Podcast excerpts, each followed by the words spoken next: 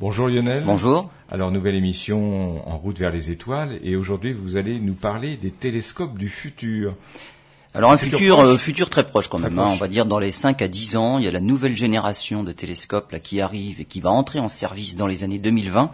Euh, et à chaque fois avec euh, les nouvelles générations, pourquoi on en fait de nouveaux, de plus gros? Euh, Déjà pour répondre à toutes les toutes les questions qu'on se pose avec la génération actuelle, puisque on est toujours bien évidemment aux limites de ce que peuvent faire nos propres télescopes. On fait des découvertes et mmh. ces découvertes-là, on peut pas en avoir la réponse parce qu'ils ne sont pas assez puissants. Donc la nouvelle génération qui va arriver permettra de répondre à ces questions-là déjà. mais ah, c'est dans les 5-10 ans.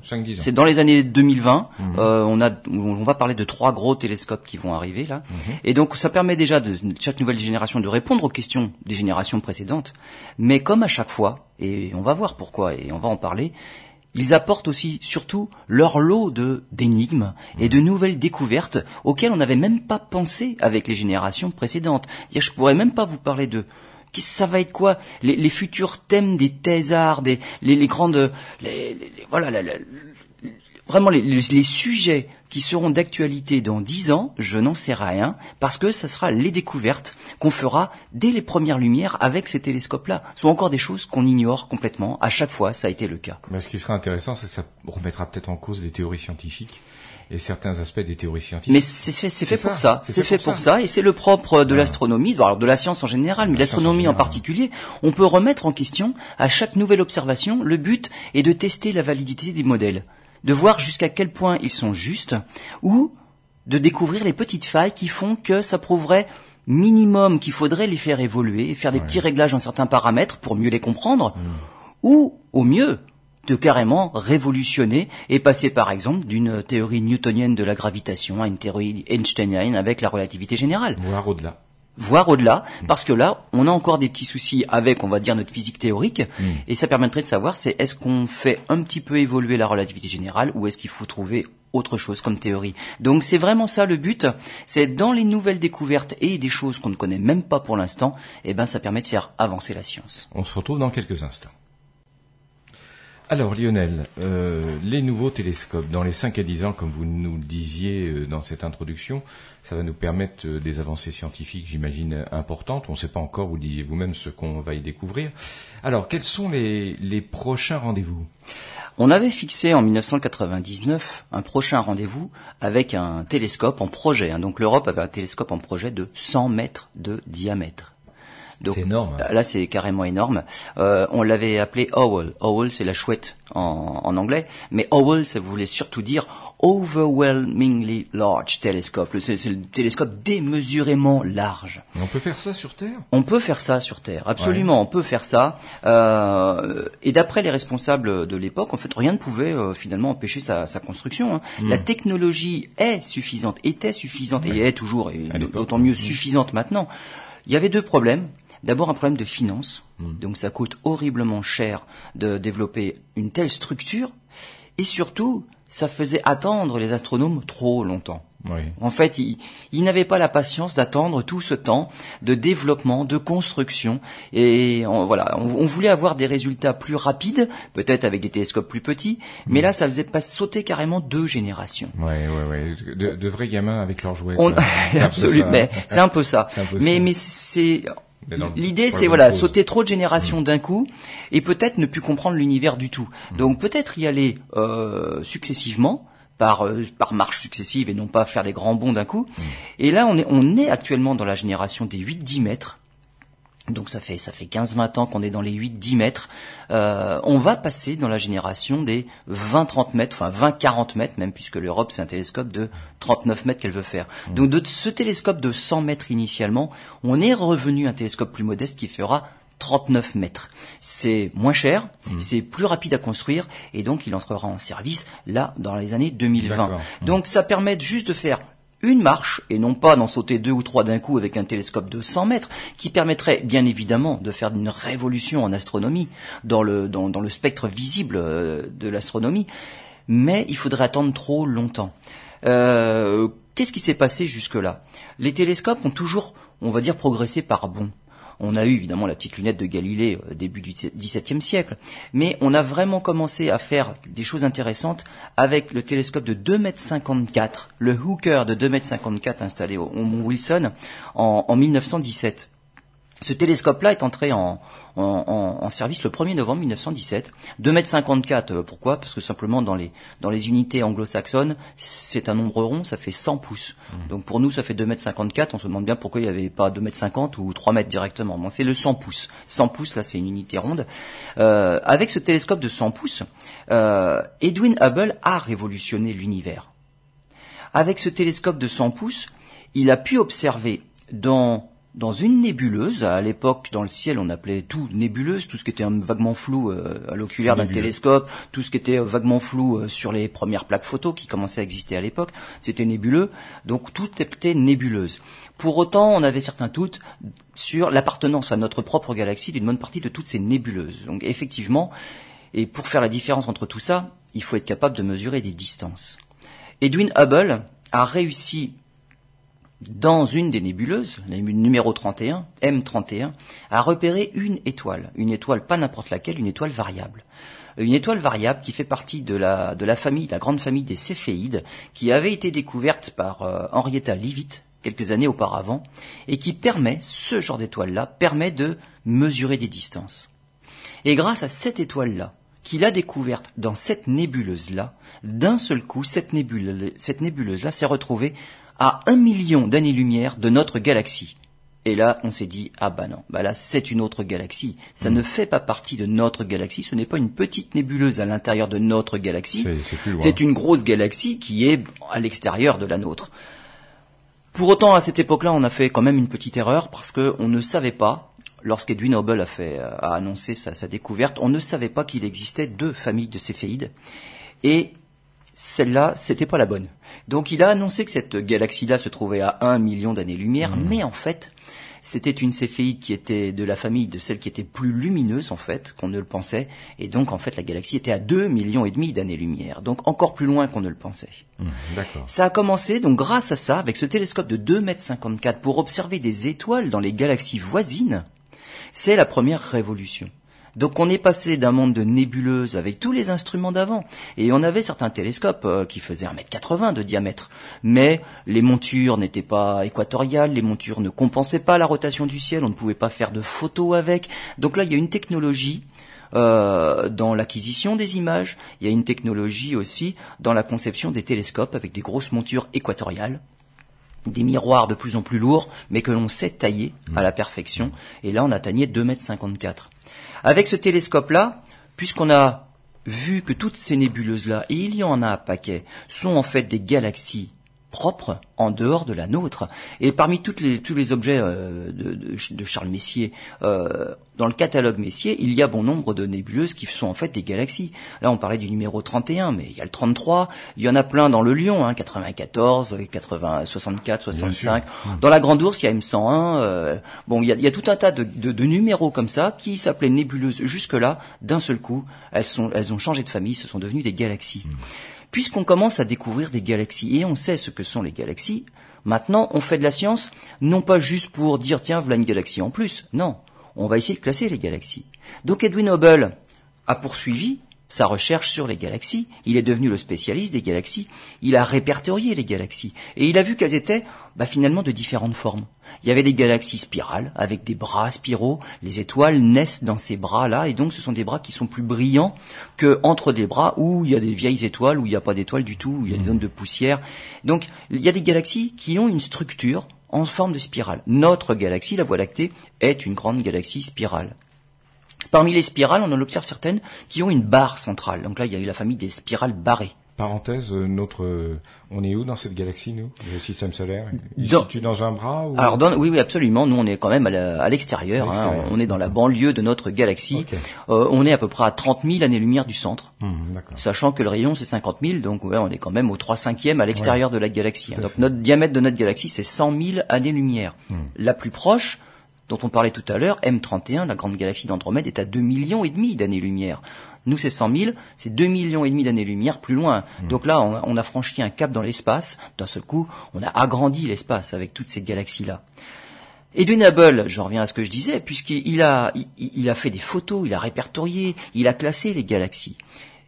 Il y a des galaxies qui ne sont pas spirales, qui n'ont pas trop de structure, on appelle ça des galaxies lenticulaires. Donc, il n'y a pas de forme particulière, on dirait des ballons de rugby. Mmh. Ou il y a des différentes formes, ça va du ballon de foot bien rond au ballon de rugby bien bien allongé.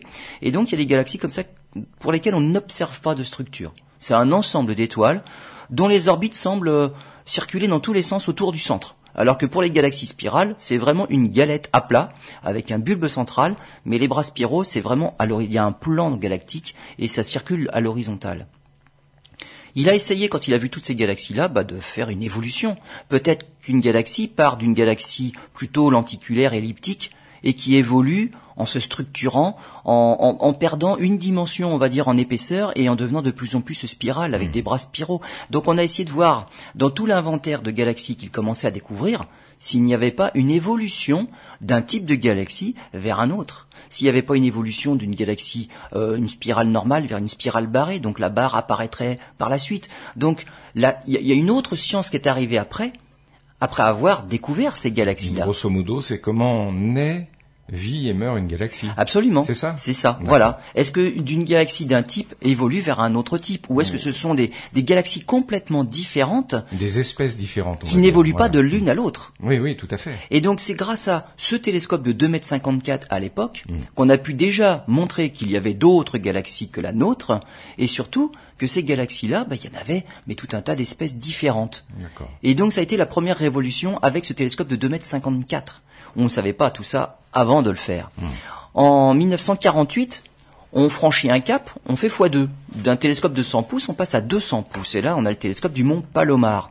Alors le mont Palomar, il va prendre des photos encore plus détaillées de toutes les galaxies que Edwin Hubble étudiait bah, auparavant. Hmm. Mais avec le mont Palomar, on va découvrir quelque chose qu'on ne pouvait pas voir avec le 2m54. Avec le 5m08, on, va découvrir des quasars. Les quasars, c'est vraiment quelque chose qui qu'on a découvert, mais c'était à l'époque les objets les plus lointains de l'univers. Les galaxies, finalement, sont pas très très éloignées de notre galaxie. Un petit peu mystérieux. Mais les quasars, c'est autre chose. En fait, ce sont des noyaux de galaxies actifs. Ah oui. Voilà, c'est ah, ça un quasar. des étoiles, moi. Absolument pas. Ah, Ce sont des galaxies spéciales mhm.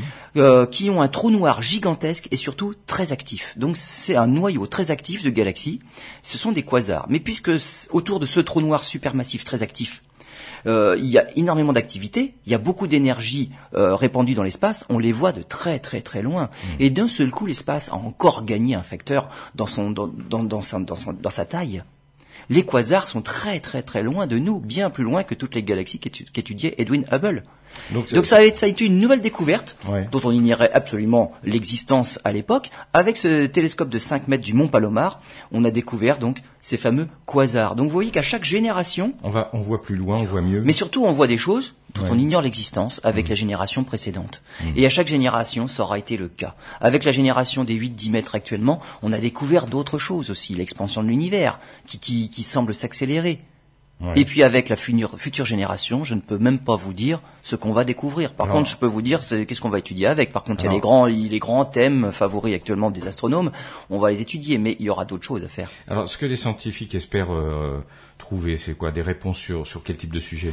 Bah surtout déjà la, la question sommes-nous seuls dans l'univers. On est actuellement à la recherche, alors depuis depuis des années maintenant, depuis 95, mmh. euh, d'exoplanètes. Mmh. Donc finalement autour d'autres étoiles, il y a bon nombre de planètes. C'est quelque chose qui semble banal. Donc dans la formation de l'univers, quelque chose qui semble facile à faire et qui se produit facilement, c'est la formation de planètes autour des étoiles. Donc, des planètes, il y en a plein. On, en a découvert autour de 4000 actuellement. Partant de là, on peut se dire euh, la vie euh, elle se développe aussi facilement un peu partout. Ben voilà. Est-ce que alors finalement, est-ce que la vie fait partie des choses qui apparaissent facilement hmm. dans l'évolution et dans la formation de l'univers, ou est-ce que la vie fait partie, on va dire, des, des, effets secondaires pour certaines conditions initiales? Hmm. et ce serait quelque chose qui n'apparaîtrait pas facilement.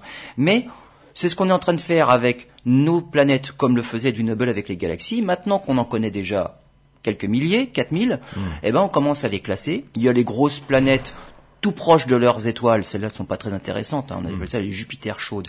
Mais par contre, il y a des planètes qu'on appelle telluriques, hein, comme la Terre, donc rocheuses, qui sont placées à la bonne distance de leur étoile, et donc les conditions seraient susceptibles de permettre l'apparition de la vie. C'est plutôt sur celle-là qu'on va s'intéresser, et c'est celle-là que les futures générations de télescopes vont étudier en détail pour voir si par hasard on ne découvrirait pas des traces de vie. Bon, très bien, on se retrouve dans quelques instants. Alors Lionel, il y a quelques instants, vous nous parliez justement de la découverte des exoplanètes. on va pouvoir les étudier plus en détail. On va pouvoir euh, voir comment les premières galaxies également se sont eh, formées. Bah oui, voilà, c'est vraiment un, thème majeur. C'est que avec les, télescopes, euh, on peut voir des galaxies évidemment on va aux, limites du télescope donc on voit des petites taches des petits des petits pixels sur le sur nos images ce mm. sont les galaxies les plus lointaines mm. mais on peut pas les étudier en détail puisque elles ne font que quelques pixels de diamètre et il n'y a pas de détails dessus mm. donc avec la nouvelle génération de télescopes on verra ces galaxies là en détail on verra à quoi elles ressemblent et on pourra étudier peut-être leur formation. Donc c'est ça aussi l'idée. Et puis quand on saura comment se sont formées les toutes premières galaxies, on étudiera aussi mais quelle est l'évolution de l'univers? Il semblerait avec la, matière noire, hein, c'est quand même à la mode, avec l'énergie sombre qui accélère l'expansion de l'univers. Là maintenant on sait que le destin de l'univers n'est pas de se, de, de, se, de revenir dans, dans, une sorte de big crunch, mm. l'inverse du Big Bang. Donc, On est vraiment sûr de ça? L'univers, voilà, s'accélère, l'expansion s'accélère et finira par diluer toute la matière dans l'univers. Hmm. Mais on veut étudier ça en détail parce que d'où vient cette fameuse force qui accélère l'expansion de l'univers? Ça, on n'en sait rien du tout. Ce qui veut dire que d'une façon générale, la vie, comme la création de planètes, ça a un début, une vie et une fin. Voilà, voilà, et c'est à ces questions-là qu'on va qu'on va tenter de répondre. D'accord. Avec la génération des, des, des 5 mètres, puisqu'en 1948 on en était avec un télescope de 5 mètres, les Russes ont tenté un télescope de 6 mètres, hein, juste pour battre un record. Entre 5 mètres et 6 mètres, on fait pas une révolution dans, dans le domaine de l'observation et de la recherche. Hein. On voit à peu près les mêmes choses. Il faut vraiment passer au double pour voir quelque chose de, de, de nouveau. Mais c'est juste pour se dire, on a le record. Mais on est resté bloqué à 6 mètres. Les Russes ont eu du mal à mettre au point leur télescope de 6 mètres parce qu'à l'époque, on, ne, savait faire que des miroirs monolithiques extrêmement épais. Hmm. Un miroir, c'est un morceau de verre que l'on va tailler, qu'on va polir, qu'on va illuminer pour euh, réfléchir la lumière, pas n'importe comment, pour la faire se concentrer en un foyer. Et là, on met les détecteurs. Mais un miroir de 5 mètres, ça pèse un peu quand même. Un miroir de 6 mètres, ça fait quelques tonnes. C'est un morceau de verre qu'on va laisser refroidir pendant deux ans. Et donc là, on atteint la limite technologique finalement, et c'est pour ça qu'on n'est pas allé vraiment au-delà. Au-delà, le, miroir, mais il s'écrase sous son propre poids. Si on le dirige euh, dans différents, différents pointages sur le ciel, avec les contraintes de poids, il, il se casse lui-même. On a attendu donc longtemps pour passer à notre génération actuelle, les 8-10 mètres, parce que on a été capable de faire des miroirs qui étaient alvéolés c'est-à-dire des miroirs, mais carrément euh, allégés dans leur masse, des miroirs très fins, des miroirs qui ne tenaient même pas la forme sous leur propre poids, cela se déformait. Mmh. Mais finalement, on a utilisé cette, euh, bah, ce, petit défaut, mais pour être capable de piloter la forme du miroir, parce qu'il y a eu l'avènement de l'informatique. Donc les miroirs actuels, qui sont monolithiques, il y a des 8 mètres, il y a des 10 mètres monolithiques actuellement, mais ils sont beaucoup plus légers que le miroir de 5 mètres de 200 pouces là du Mont Palomar de, 1948. Mmh. Ils se déforment sous leur propre poids, mais c'est pas grave. Avec l'informatique, avec des petits vérins qui tirent, qui poussent, on peut leur donner la vraie forme et ils peuvent la garder tout au long de, de, de, de, la nuit. Juste une parenthèse, dans de précédentes émissions, vous nous avez parlé de la possibilité, au lieu de faire un énorme télescope, un énorme, de faire d'en prendre plusieurs, les associer. Eh ben voilà, c'est aussi la tendance, actuelle. Et les futurs télescopes, là, ça va être la tendance actuelle. C'est-à-dire qu'on va arrêter de faire même des, des miroirs uniques de 10 mètres, de 20 mètres. On va faire plusieurs petits miroirs qu'on va assembler. Ça veut dire que là, même chaque miroir aura une forme spécifique par rapport à son voisin. Et c'est l'ensemble de tous ces petits miroirs qui va faire un grand miroir. D'accord. Et donc, avec les futurs télescopes, alors le, premier des le premier des trois dont on va parler, c'est le Giant Magellan Telescope. Hmm. C'est un télescope euh, qui aura sept miroirs de 8 mètres 40. Donc les miroirs euh, uniques sont des miroirs de la génération actuelle, des miroirs de 8 mètres 40, on sait faire. Le VLT, euh, le télescope européen, hmm. c'est des 8 mètres 20. Donc là, c'est des 8 mètres 40, mais on va en assembler 7 7 miroirs de 8 mètres 40. On est bien d'accord que pour vous nous parler dans cette émission des télescopes terrestres. Les télescopes terrestres, absolument. Ah, Là, c'est sur Terre. Hein. Non, non, non, absolument. Non, non. Ils, sont sur Terre, ceux-là. Euh, donc, le premier des, des trois, c'est le GMT, le Giant Magellan Telescope. Donc, c'est un télescope qui euh, aura une surface virtuelle équivalente à un télescope de 22 mètres 50. Ah, pas mal. Donc ça commence à être intéressant. Euh, chaque miroir pèse pour autant 15 tonnes. Hein. Donc 8 mètres 40, 15 tonnes le miroir, mais ce sont des miroirs qu'il va falloir euh, garder, la forme. Donc il va y avoir l'informatique derrière qui va leur permettre de garder leur forme. On met sept miroirs circulaires les uns autour des autres. Mmh. Euh, en faisant ça, finalement, on perd un peu d'espace parce que si vous essayez d'accoler sept disques les uns autour des autres, vous voyez que vous perdez de la place. Donc il y a, c'est comme si c'était un miroir troué finalement. Donc il n'aura pas le, pouvoir collecteur d'un unique miroir qui serait l'ensemble de ces sept miroirs-là, il va y avoir des trous. Mais quand même, ça va être quelque chose de, vraiment intéressant. Euh, il, ça va être presque trois fois mieux que nos miroirs de, de 8 mètres 20 du, VLT. Et en luminosité, ça va être près de 8 fois mieux. Ça veut dire qu'on verra des objets 8 fois moins lumineux avec le même genre de temps de pause. Le premier miroir est déjà prêt. Hein, c'est du verre en fusion à 2000 degrés hein, qu'on met dans un moule en rotation. C'est-à-dire que rien que la rotation donne déjà une première forme au miroir qui est proche de ce qu'on veut faire. Donc ça permet de, de, de, de, moins tailler. Et ça va refroidir en combien de temps? Eh ben six mois de refroidissement. Wow. Six mois de refroidissement, mais comme c'est un miroir qui est moins épais que ce que faisaient les Russes, les Russes ça a été deux ans de refroidissement, donc hmm. là c'est un miroir moins épais, à de 2000 degrés, le verre fondu, en rotation, on laisse refroidir tranquillement pendant six mois, et le miroir va garder cette forme-là, qu'il aura, qu'il aura acquise grâce à la rotation du moule. Bah, j'imagine que si on laisse pas refroidir normalement, il est fichu. Alors si on le fait refroidir trop rapidement, ça peut, il y, a des fissures qui apparaissent. Donc c'est vraiment quelque chose de, de, de pointu, et donc faut prendre son temps. Mais cette technologie-là, on la maîtrise. Il faut juste être patient, c'est tout. À l'issue de, de, la phase de refroidissement, évidemment, après, faut polir, parce que le refroidissement, il y a, ça laisse des, des imperfections. Pour qu'il n'y ait pas de défaut à la surface avant l'alluminage, euh, il faut polir le miroir. Et pour avoir des, images les plus détaillées possibles, il faut vraiment que le polissage y soit parfait. Euh, les défauts doivent pas, donc la spécification, les défauts ne doivent pas dépasser 20 nanomètres. Ça veut dire que pour voir quelque chose, enfin pour donner une idée un petit peu de l'épaisseur des défauts, si le miroir on l'agrandissait pour qu'il fasse 420 km, les défauts ne doivent pas dépasser 1 mm. C'est du travail d'orfèvre, ça. voilà, ben on en est là. Voilà, c'est hein. du polissage. Euh, voilà, c'est un travail d'orfèvre. Et quand entrera-t-il en Ce télescope-là entrera en service. Alors c'est le premier des trois, c'est en 2024. En 2024, il n'aura, alors il entrera en service, la première lumière en 2024, mais pas en entier, parce que là il faut les faire les sept miroirs quand même. Mmh. Hein. Vous voyez que ça prend du temps. Donc il sera qu'à la moitié de sa puissance en 2024, et avec seulement quatre miroirs, il aura quand même déjà la puissance d'un télescope de 17 mètres. Mmh. Ça veut dire que on fait un bond de presque x2 par rapport à notre génération actuelle. Donc là, ça devient intéressant. On va pouvoir déjà faire des découvertes avec simplement ce télescope-là en 2024 avec la moitié de sa puissance. Bon, très bien. Un autre télescope, c'est le télescope TMT. TMT, ça veut dire 30 meter télescope. Donc c'est le télescope de 30 mètres, celui-là. Celui-là, contrairement au précédent, au télescope Magellan, euh, ce sera un miroir segmenté. Ce sera, ce sera un miroir composé d'hexagones. Ah, oui, les hexagones, c'est mieux que, que des disques parce qu'on peut les accoler. on peut réellement faire un pavage de l'espace sans espace entre les morceaux. Les hexagones comme les, comme les alvéoles. Absolument. les alvéoles d'une ruche. Pour les abeilles, hmm. les alvéoles se touchent et euh, on réalise, donc mathématiquement ça s'appelle une opération de pavage, on réalise un pavage, c'est-à-dire qu'il n'y a pas perte de place entre les, différents motifs. Mmh. Donc le motif hexagonal est intéressant pour ça, et tous les télescopes multimiroirs que l'on que l'on fabrique sont des miroirs euh, hexagonaux. Pour le TMT, euh, il va y avoir 492 hexagones quand même. Hein. Euh, ces miroirs, c'est l'ensemble de ces 492 hexagones, de ces 492 hexagones, oui, qui, qui forment un, miroir qui aura la forme parabolique. Mais chaque petit miroir n'a pas lui-même une forme parabolique, c'est juste une section de parabole. Hmm. Et donc, ça veut dire qu'il va, tous les miroirs n'ont pas la même forme. À chaque distance du centre de la parabole, il y a une forme particulière. C'est-à-dire le miroir qui se trouvera à un mètre du centre n'aura pas la même forme que le miroir qui se trouve à 5 mètres du centre ou le miroir qui se trouve à 10 mètres du centre. Hmm. Donc il, il y a comme ça des couronnes. Alors sur une couronne à la même distance du centre, par contre, ce seront tous les mêmes miroirs. Hmm. Mais on ne pourra pas interchanger un hexagone qui se trouve à 15 mètres du centre avec un hexagone qui serait à 1 mètre du centre. Parce que là, les miroirs n'auraient pas la bonne forme. Donc on a, ça fait, ça fait des groupes de miroirs comme ça.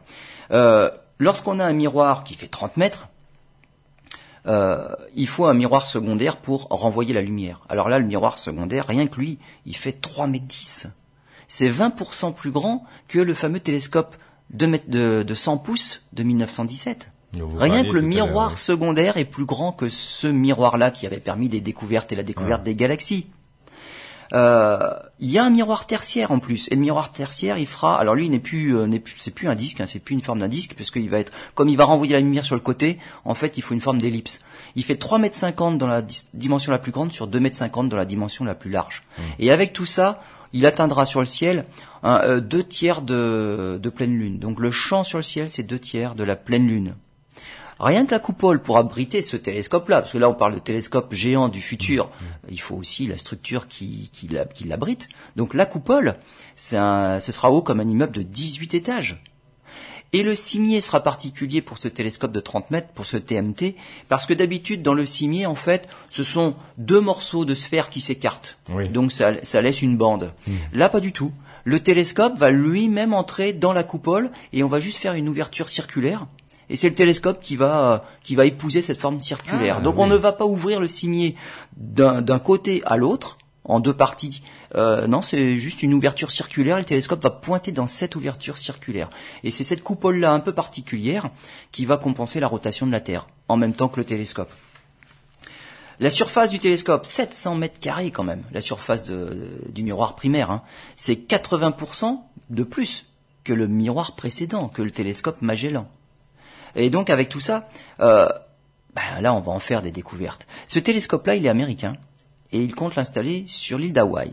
Sur l'île d'Hawaï, euh, c'est vraiment un, spot pour les astronomes. Ah il y a plein de télescopes sur les volcans éteints de l'île d'Hawaï, au Mauna Loa, au Mauna Kea. Il y a, il y, a des, il y a plein de télescopes. Le problème avec Hawaï, c'est que c'est un site sacré et les Hawaïens ne veulent plus de nouvelles installations sur leur site sacré.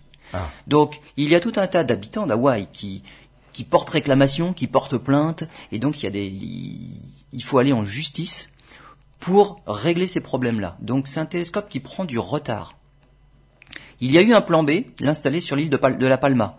Alors le problème, c'est que La Palma, euh, l'altitude est moins élevée, euh, et surtout, c'est un site qui est beaucoup plus, il y a beaucoup plus d'humidité. Ça se situe où? La Palma, c'est c'est c'est dans l'Atlantique, hein, c'est c'est dans les îles, c'est aux Canaries, ça. Oui, c'est ça. Et hein, donc c'est c'est pas la même chose. Hein. Au niveau qualité du ciel, c'est pas la même chose. Donc ce plan B là n'est pas n'est pas envisageable.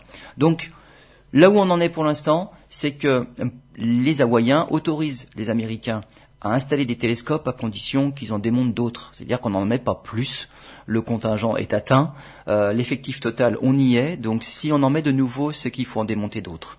Et donc euh, ce télescope-là est en cours, euh, mais il prend du retard à cause de toutes les procédures juridiques, parce que les Hawaïens intentent des procédures contre l'installation de nouveaux télescopes sur leur montagne sacrée. Affaire à suivre. On se retrouve dans quelques instants. Alors Lionel, vous nous parliez il y a quelques instants du TMT à Hawaï. Euh, mais il n'y a pas que ce télescope, il y en a un autre, le EELT. Eh ben, le télescope européen, tout à l'heure, je parlais d'un télescope de 100 mètres. Bon, finalement, euh, pour des questions de, de temps, finalement, hein, on est, on est pressé. On a réduit ce télescope de 100 mètres à d'abord un télescope de 42 mètres. Alors pourquoi 42 mètres? Euh, Pour deux raisons. 42 mètres, c'est déjà euh, deux fois plus lumineux qu'un télescope de 30 mètres. Mhm. Donc ça veut dire que là, les Européens, ils visaient quelque chose d'intéressant. Et 42 mètres, parce que c'est la réponse ultime dans le, dans le livre le, guide du voyageur galactique de Douglas Adams. Quand on interroge l'ordinateur, c'est voilà, quelle est la, la réponse à la question sur la vie Il dit 42. Ah, c'est un hommage qu'on rend. C'est ça, voilà. C'est un petit clin d'œil. Un petit clin d'œil. Qui n'a rien de spécial euh, en soi. C'est pas scientifique. C'est absolument pas. Voilà. Non, non. C'est le fameux ordinateur. Il aurait répondu 58, on aurait fait 58. Voilà, c'est ça. Mais il a dit 42. voilà. On sait toujours pas pourquoi, mais dans le livre non plus, il sait pas pourquoi. 42, mais c'est la réponse. Et en fait, on avait oublié la question après. Mais, mais donc, c'était parti de, de, de, notre télescope euh, Orwell, la, chouette là, le, le mm. démesurément large de 100 mètres de diamètre. On est arrivé à 42 mètres. Puis de 42 mètres, finalement, on est passé à 39. Parce que 3 mètres d'écart à ce niveau-là, ça ne joue pas. Mais en termes de coût, ça doit jouer. En termes de coût, ça joue énormément parce que euh, on est encore en train de faire un, miroir euh, mosaïque, un mosaïque d'hexagone, mmh. et ça fait une énorme différence ces 3 mètres là, parce que ce sont 3 mètres qu'on gagne finalement en périphérie, on peut le voir comme ça. Et ajouter 3 mètres en périphérie, ça fait passer de 798 hexagones pour un télescope de 39 mètres mmh. à 984 hexagones pour un télescope de seulement 3 mètres de plus. Donc c'est énorme la différence. On a presque 200 miroirs de plus à tailler pour simplement un gain de 3 mètres. Donc finalement, ce télescope-là, démesurément grand de 100 mètres, est devenu le EELT pour Extremely Large. Donc c'est le télescope extrêmement grand européen qui ne fera que 39 mètres de diamètre. Est-ce que, pour parler d'une façon triviale, vous ne pensez pas que c'est un peu du chipotage tout ça? Parce que l'Europe ne se donne pas les moyens de ses ambitions? Mais en général, quand on, quand on a des projets, euh, les coûts dépassent. Parce qu'on essaye toujours de faire des devis au plus juste. En général, on oublie deux, trois petites choses pour que ça puisse rentrer dans le devis et rentrer dans, dans, dans, le budget. Et puis finalement, on sait que ce budget initial ne sera jamais tenu. Euh, là, ça fait vraiment une différence. De, de faire 200 miroirs de moins, c'est énorme en termes de coûts, et c'est très peu en termes de différence pour la science. Donc finalement, on va être à 39 mètres, et 39 mètres, c'est quand même toujours beaucoup mieux que, que les télescopes précédents, le, 30, le, TMT qui fait 30 mètres, bah nous on en aura un 39 mètres. Euh, ces 798 miroirs là, donc là c'est quelque chose. Hein. Là encore, euh, il va falloir les, les, mettre en forme les uns par rapport aux autres. Ça veut dire qu'à l'arrière de chaque miroir, il va y avoir des petits vérins qui vont tirer, pousser, qui vont les positionner. Hmm. Euh, très précisément. Alors, ils sont positionnés? La, la, la position des, des, des, des, miroirs, les uns par rapport aux autres, est mesurée très précisément par 4, plus de 4600 capteurs. Ouais. Et ensuite, ils sont repositionnés par 2394 actuateurs. Ce sont des petits vérins qui les remettent en position. Pour ce télescope, dont le miroir primaire fait 39 mètres, il aura un miroir secondaire de 4 mètres 20. Oui. Ça, c'est c'est la génération des années 80, c'était des miroirs de 4 mètres 20. On a un télescope au Chili qui fait 4 mètres 20 de diamètre. Là, c'est mmh. juste le miroir secondaire qui fait 4 mètres 20. Il y a un tertiaire. Miroir tertiaire, 3 mètres 80. Et un autre miroir de 2 mètres 40 qui, lui, servira pour l'optique adaptative. L'optique adaptative, c'est déformer le miroir à la vitesse de la turbulence atmosphérique pour la supprimer sur les images. Alors pourquoi autant de miroirs? Parce que pour nous, en tant qu'astronomes amateurs, quand on veut observer avec nos télescopes, on met des oculaires sur le porte-oculaire du télescope. Hmm. Le porte-oculaire, il est sur le, bien souvent sur le côté du tube. Donc il est déporté, ou alors il est au centre du miroir primaire. En tout cas, il est solidaire du tube du télescope. Si on met des oculaires de bonne qualité, ce sont des oculaires qui peuvent être lourds. Donc ça fait un sacré poids quand même au bout du tube. Mais si on veut faire des photos, là on met bah, nos, détecteurs CCD favoris, des belles caméras CCD, des caméras CCD qui peuvent être affublées de, de roues à filtre, on peut mettre un diviseur optique pour pouvoir prendre une partie de l'image pour faire de l'autoguidage. Bref, tout ça, ça peut commencer à faire du poids sur le côté du télescope. On peut arriver à quelques kilos. Faudrait pas arriver à 10 ou 15 kilos. Là, le tube, il est quand même pas fait pour. Il y aurait un sacré contrepoids à l'avant. Hmm. Pour ces télescopes-là, c'est pas des caméras CCD de quelques kilos qu'on y met. On met des spectromètres qui peuvent faire plusieurs tonnes. Dire, c'est pas sur le tube qu'il va falloir accrocher les détecteurs. Il va falloir poser les détecteurs par terre, au sol. Alors sur une position quand même solidaire de la monture, mais à côté du tube. Et donc pour que la lumière sorte à côté du tube, eh ben il y a un jeu de miroir qui fait que on amène la, la, lumière qui est concentrée par le miroir primaire, faut l'amener quelque part sur le côté du tube dans un détecteur qui fera plusieurs tonnes et le détecteur lui ne bougera pas. Donc il est posé sur une plateforme et de chaque côté de ces télescopes là on construit des plateformes. Elles sont solidaires de la monture. Et c'est là-dessus qu'on pose des détecteurs qui sont très lourds.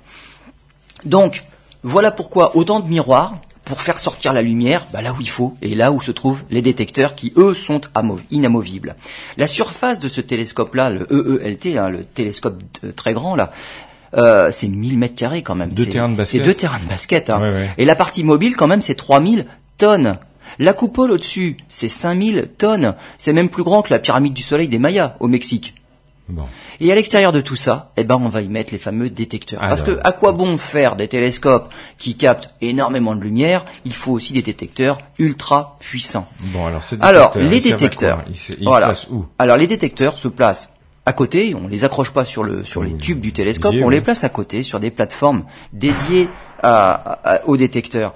dans les premières on va dire à la, à la, première lumière des télescopes, il y a déjà une première série de détecteurs. Évidemment, on ne va pas juste construire le télescope et après on va pas attendre quelques années que les détecteurs arrivent. Donc ça se fait en même temps.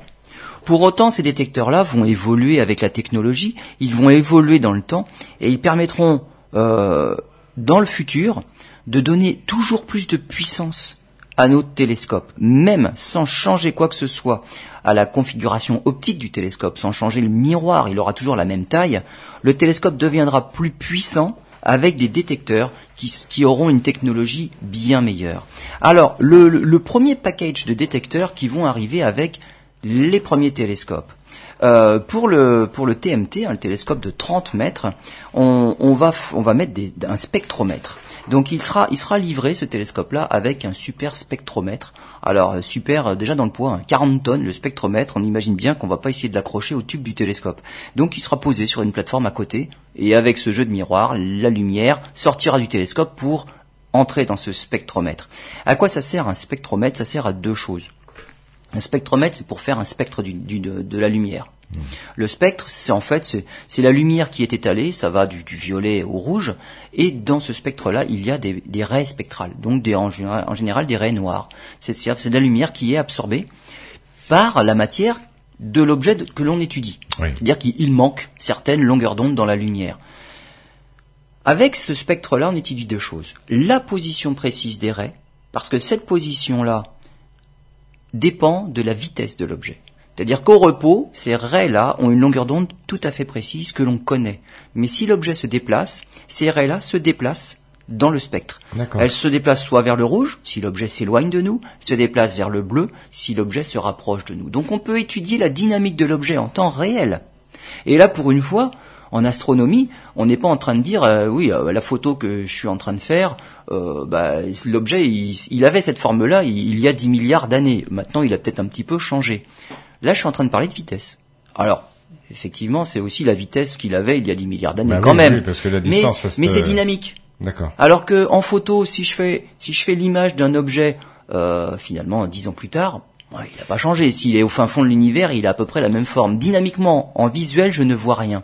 Donc la dynamique, c'est par le spectre que j'y ai accès. Alors, vous voulez dire par là que euh, d'avoir accès euh, au spectre et à la dynamique, ça permet de, d'étudier l'évolution d'un astre ou d'un, objet céleste. Absolument. D'accord. L'évolution. Chose qu'on ne faisait pas avant. Donc euh, on peut mesurer, euh, on peut mesurer et étudier l'évolution d'un objet céleste. Absolument. Alors, chose que l'on pouvait faire avant avec les anciennes générations, mais simplement avec des objets plus proches. Hmm. Nous, ce qu'on veut étudier là, c'est la formation des galaxies les plus lointaines dans l'univers. Avec nos télescopes à nous, on peut pas faire de spectre sur juste les, deux pixels d'une galaxie qui serait très très loin dans l'univers. Il faut quand même un peu de lumière, un peu de flux lumineux pour faire un spectre et pour hmm. pouvoir l'exploiter le spectre. Et donc avec ces, avec ces télescopes-là, on va pouvoir déjà étudier la dynamique d'une galaxie. Euh, ce qu'on peut faire aussi, c'est puisqu'on a des raies spectrales, chaque raie spectrale est la signature d'un composant de cet objet-là. Ça veut dire qu'on peut étudier la, composition. Hmm. Et peut-être qu'il y a 10 milliards d'années, la composition était différente d'un objet récent et d'un objet proche. Donc les spectromètres sont des instruments qui sont très intéressants et tous ces télescopes-là vont être équipés euh, de spectromètres non seulement les galaxies lointaines, mais aussi les exoplanètes, avec ces super télescopes-là. On commence maintenant, nous, à faire des, images directes de, planètes autour d'autres étoiles. Avec ces super télescopes-là, ces planètes-là, elles auront suffisamment de lumière pour qu'on en fasse le spectre. Et qu'est-ce qu'on va chercher dans ce spectre de ces planètes autour des étoiles?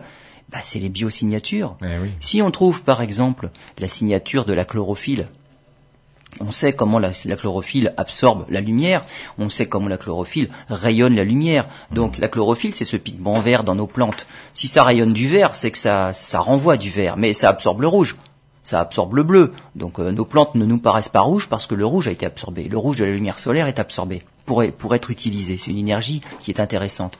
Le vert est moins intéressant, le vert est réfléchi, donc toutes nos feuilles sont vertes. Hmm. Euh, en infrarouge, ça réfléchit aussi. Donc l'œil n'est pas sensible à l'infrarouge. Mais on fait des détecteurs infrarouges bah, pour aller voir est-ce que sur une planète, il n'y aurait pas un excès d'infrarouge signe de présence de chlorophylle sur ces planètes-là? Voilà, mais qu'est-ce que je veux dire? Là, on, essaie de détecter des biosignatures qui correspondent à ce qu'on connaît. Bah, en général, oui, parce que ce qu'on connaît pas, on peut pas trop l'étudier, parce qu'on n'a même pas idée que ça existe. Sauf que je vois où vous voulez en venir. Bah oui, bah oui la chlorophylle euh, n'est pas la seule forme de vie sur Terre. Et donc, euh, effectivement, nos plantes vertes, la chlorophylle, c'est ce pigment vert, euh, c'est ce qui permet de, de, de, tirer de l'énergie et de fabriquer de l'oxygène. Euh, ça n'a pas toujours été le cas. C'est-à-dire qu'il y a eu des cyanobactéries qui ont pu justement produire de l'énergie comme ça, mais elles ne rayonnaient pas dans le vert. Et donc, il ne serait pas impossible d'avoir des planètes où les plantes ne seraient pas vertes, mais pourpres. Il y a d'autres formes de, de, photosynthèse qui ne sont pas basées sur la chlorophylle. Euh, pour euh, notre, notre super grand télescope, là, notre télescope européen, il y aura euh, comme comme détecteur un, détecteur qui s'appelle Mikado. Mikado, c'est un une caméra euh, pour des observations alors euh, très loin dans l'univers avec optique adaptative. Donc c'est de l'imagerie euh, optique adaptative pour des objets du ciel profond. on fera aussi dans le proche infrarouge avec une caméra, elle également elle, équipée d'optique adaptative. Donc on veut vraiment, puisqu'on est sur des gros télescopes sur Terre, ce serait dommage de brouiller les images à cause de la turbulence atmosphérique. Donc tous nos détecteurs sont en général équipés d'optique adaptative pour compenser la turbulence atmosphérique. Euh, on aura un instrument qui s'appelle Métis, euh, dans l'infrarouge moyen, avec un coronographe et de la spectro pour faire la spectroscopie. Coronographe, c'est pour cacher la lumière d'un objet lumineux pour étudier ce qu'il y a dans son environnement. Bah, typiquement, étudier une exoplanète en cachant l'éblouissante étoile qui, elle, va vraiment rayonner sur les images. Donc on met un cache. Harmonie, c'est un spectrographe euh, grand champ, haute résolution. Donc là, c'est pour avoir vraiment des spectres très détaillés, pour hmm. étudier vraiment dans le détail les vitesses et les compositions. Et puis, ben, on a tout ce qu'il faut avec ça pour étudier surtout l'expansion de l'univers. Mais l'expansion de l'univers, on va dire par tranche. Les objets les plus lointains, à quelle vitesse ils s'éloignent de nous? Les, moins lointains, à quelle vitesse ils s'éloignent de nous? Et la, la, résolution sera telle, hein, si on parle du centimètre par seconde, c'est qu'en l'espace d'une décennie, on pourra même voir l'évolution de cette différence d'expansion de l'univers. Ah. Voilà un peu les, objectifs des choses que l'on connaît. On se retrouve dans quelques instants. Alors Lionel, euh, vous n'avez pas parlé de tous les projets de télescope, il y en a un autre. Bah, le GMT, finalement, celui qui entrera en, en, fonction euh, le premier en 2024, mais il sera pas complet, hein, comme on l'a dit. Euh, lui aussi sera équipé évidemment de, détecteurs, notamment le, Comcam. Alors le Comcam, euh, ce n'est pas proprement parlé un détecteur pour faire de la science, pour faire de l'astronomie, pour faire de la cosmologie. C'est un, un détecteur simplement pour valider les performances de l'optique adaptative. C'est-à-dire que quand on, quand on fait de l'astronomie, il y a évidemment les astronomes qui vont travailler sur tout, tout ce que l'on observe dans le ciel et tout ce que l'on arrive à, à, photographier, mais il y a aussi euh, tout autour, eh ben, il y a des électroniciens, il y a des opticiens, il, faut les faire, ces, ces, ces instruments-là. Mmh. Et le fait de vouloir compenser la turbulence atmosphérique, euh, il faut étudier l'atmosphère. Ensuite, il faut être capable de, de faire de l'électronique qui réagisse suffisamment rapidement à l'évolution de la turbulence atmosphérique pour que le, le, brouillage des images par la turbulence soit vraiment bien compensé. Hmm. Si on fait une électronique qui réagit trop lentement, finalement on compense peut-être mais trop tard et la turbulence a déjà changé, finalement ça ne, ça ne compense rien du tout. Donc euh, il y a aussi autour de ces instruments-là, autour de ces capteurs-là, de la recherche de la recherche dans la technologie et dans l'évolution des capteurs et des détecteurs. Donc, une des, caméras dont sera équipé le, télescope Magellan, ce sera une caméra simplement pour valider tout ce que l'on fait en matière d'optique adaptative pour l'imagerie du ciel profond. Parce que c'est facile de corriger euh, la turbulence pour un objet très lumineux, euh, c'est moins facile de corriger la turbulence quand euh, bah, on n'a pas beaucoup de lumière pour identifier mais comment est la turbulence? Donc c'est voilà, il y a, certains instruments, c'est pour valider les futures générations d'autres détecteurs finalement qui arriveront après. Euh, pour autant, il fera quand même euh, exactement comme les autres. Il aura des vrais détecteurs dédiés à l'astronomie, euh, des spectromètres, des, des, imageurs en infrarouge avec des fibres optiques. Bon, il aura tout ce qu'il faut aussi pour vraiment faire de l'astronomie. Mmh. Mais il a quand même un détecteur un peu particulier, on va dire, pour ne faire que de l'électronique ou de l'optique. Alors, vous nous avez parlé jusqu'à maintenant des différents projets.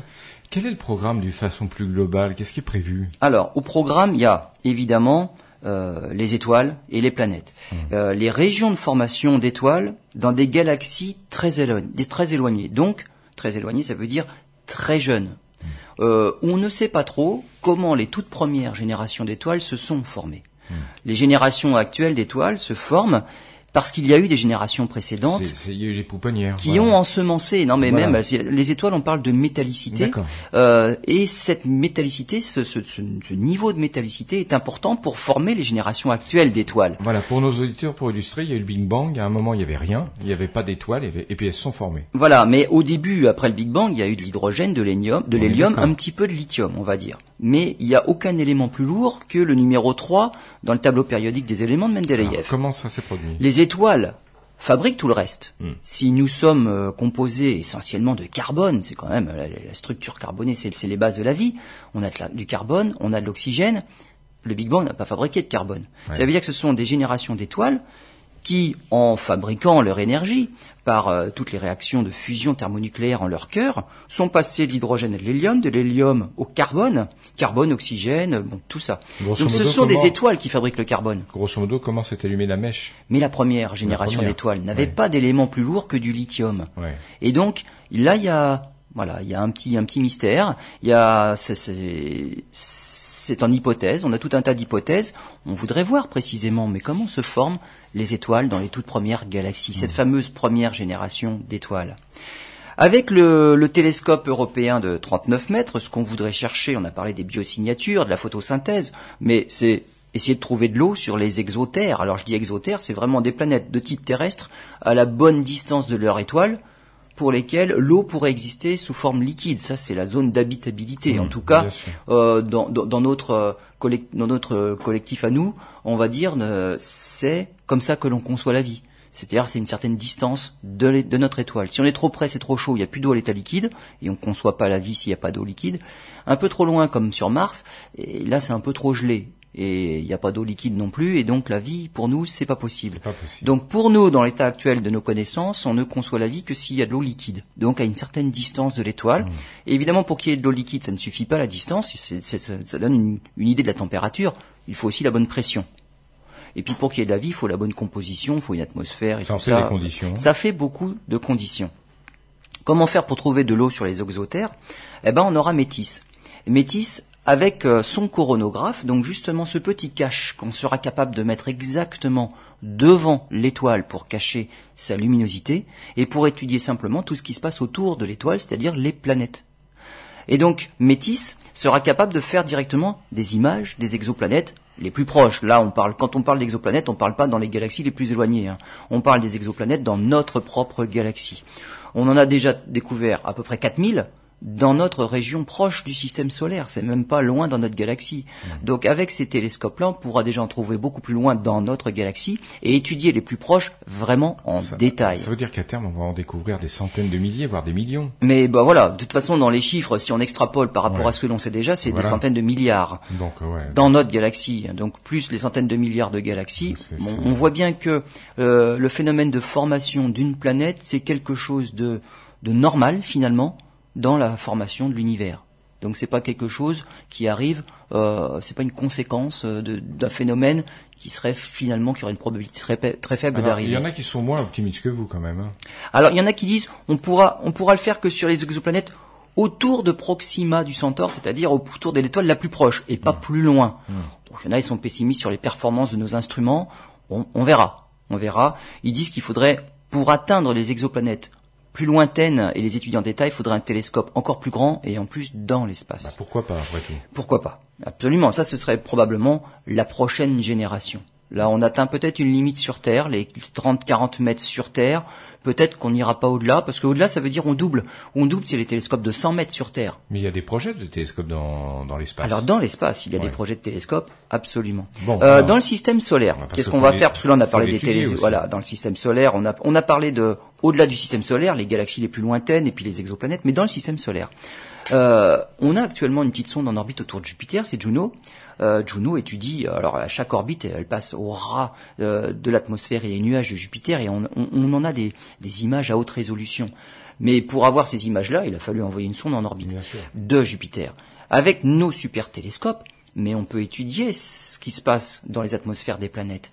Et Juno est autour de Jupiter. C'est vrai qu'avec un télescope sur Terre, on fera pas mieux que Juno qui passe à quelques milliers de kilomètres en rasemote au-dessus des nuages. Mais on n'a aucune sonde autour d'Uranus, on n'a aucune sonde autour de Neptune. Actuellement, c'est le télescope Hubble, 2 mètres 40 dans l'espace seulement, qui nous montre des images de Neptune avec, semble-t-il, une tempête qui revient régulièrement, tous les deux, trois ans, on a cette, cette, tempête-là qui revient dans l'atmosphère de Neptune.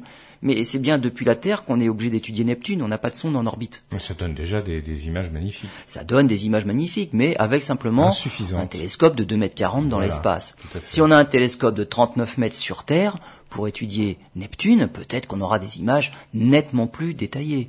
Euh, pareil, on observe des cycles sur euh, Titan, le, plus gros satellite de Saturne et puis des éruptions volcaniques sur Io. Io est le seul satellite, enfin le seul objet en dehors de la Terre à avoir un volcanisme actif, actuel. Hmm. Euh, Io, avec ces gros télescopes-là, ça, il occupera plusieurs centaines de pixels dans le champ du détecteur. Ça veut dire que ça fait quand même un bon disque sur lequel on peut voir des détails. Hmm. Et on pourrait voir des éruptions, mais euh, voilà, en direct. Actuellement, c'est pas possible. D'accord. Et donc avec ces télescopes-là, on va pouvoir enfin, bah, certains pourront euh, étudier Io, euh, il y en a, c'est leur dada, étudier le volcanisme sur Io. Eh ben, on pourra le faire. Euh, avec toute la lumière qu'on pourra capter avec ces, ces gros télescopes-là, on pourra voir les objets les plus faibles de notre système solaire. Euh, les, objets de la ceinture de Kuiper. On appelle ça les KBO, les Kuiper Belt Objects. Euh, on pourra en détecter des milliers de nouveaux. Ah C'est-à-dire que, dans la région de Pluton, on en connaît quelques-uns, mais il y en a pas, on n'en connaît pas assez. Après Pluton, notre petite sonde New Horizons, on l'a dirigée vers un de ces fameux objets de la, de la ceinture de Kuiper. Bien sûr. Donc Ultima Thule, qui a été euh, survolé début janvier par la sonde New Horizons, on ne peut pas le connaître en détail depuis la Terre. Donc on a découvert sa forme en passant le 1er janvier parce qu'une sonde est passée. Mmh. Avec ces télescopes géants-là, on va pouvoir découvrir tout un tas d'objets de cette fameuse ceinture de Kuiper. Et grâce à ça, à nouveau comme Edwin Hubble avec son télescope de 100 pouces, non seulement faire une description de ces objets-là, mais les étudier dans leur dynamique, c'est-à-dire étudier leur trajectoire. Une question que l'on, qui est soulevée actuellement, c'est certains d'entre eux, alors pas beaucoup parce qu'on n'en connaît pas beaucoup, mais certains d'entre eux semblent avoir une orbite un petit peu particulière. Ah oui. Ils ont des orbites qui ont la même caractéristique. Et là, pour des objets euh, qu'on tire au hasard, on va dire dans l'espace, avoir des orbites qui ont les mêmes paramètres, ça paraît un petit peu bizarre. Et donc on soupçonne la présence d'une grosse planète, mais loin dans le système solaire, qui viendrait par effet de marée, qui viendrait réarranger tous ces petits objets-là, qui seraient sous l'influence de cette grosse planète. Donc on est à la recherche actuellement de cette fameuse planète X, que l'on n'a toujours pas découverte, mais en tout cas, on la soupçonne d'exister parce que ces petits objets de la ceinture de Kuiper ont des paramètres tout à fait particuliers dans leurs orbites mais on n'en connaît que très peu.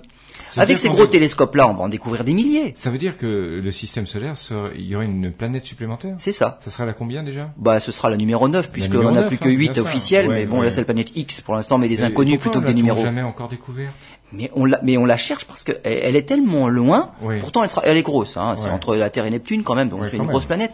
Mais elle est tellement loin qu'elle n'est pas éclairée. On n'a pas de détecteur et d'instrument suffisamment grand pour capter la lumière de tous ces fameux objets-là qui sont au-delà de Pluton. Ou ça pourrait être un peu le même phénomène, si je puis dire, que la face cachée de la Lune, qu'on voit jamais, qu'elle est cachée?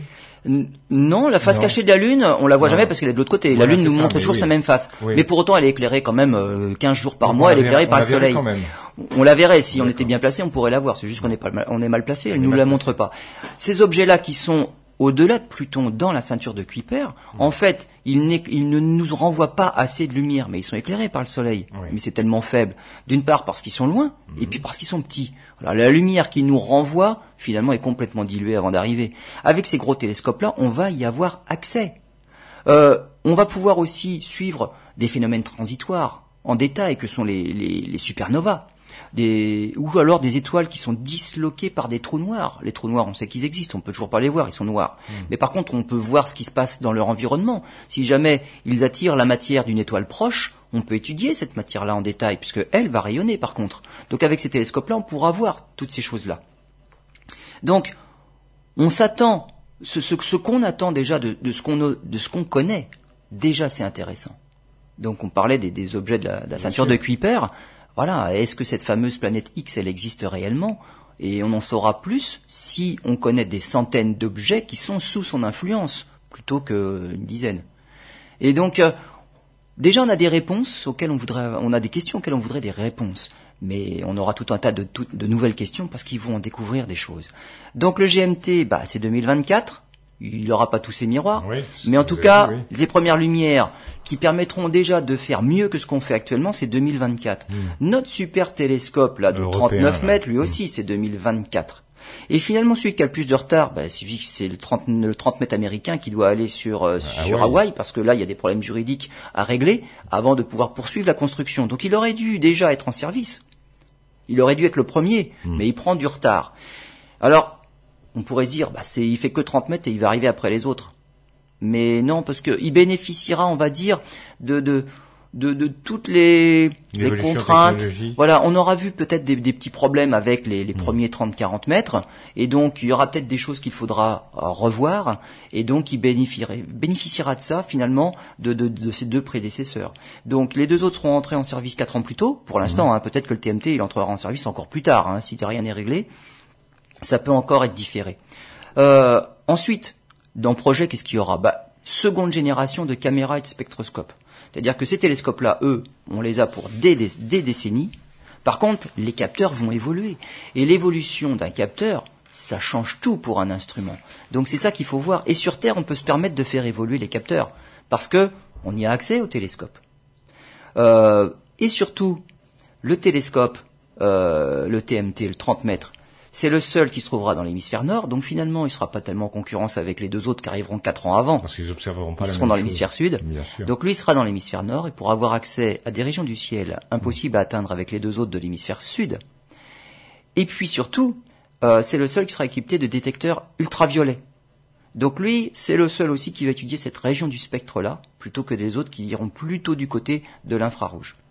Après, avec ça, bah, rien de plus grand n'est envisagé sur Terre. Sur Terre, en tout cas. Mais peut-être que la prochaine génération, ce sera dans l'espace. Pour l'instant, dans l'espace, on est coincé avec nos lanceurs, et on a des télescopes typiquement de 1 mètre, 2 mètres. Hmm. Mais c'est pas grand chose. Sur Terre, là, on parle de 40 mètres. Si on pouvait envoyer un 40 mètres dans l'espace, là, ça changerait les choses. Merci Lionel. On se retrouve prochainement pour une nouvelle émission.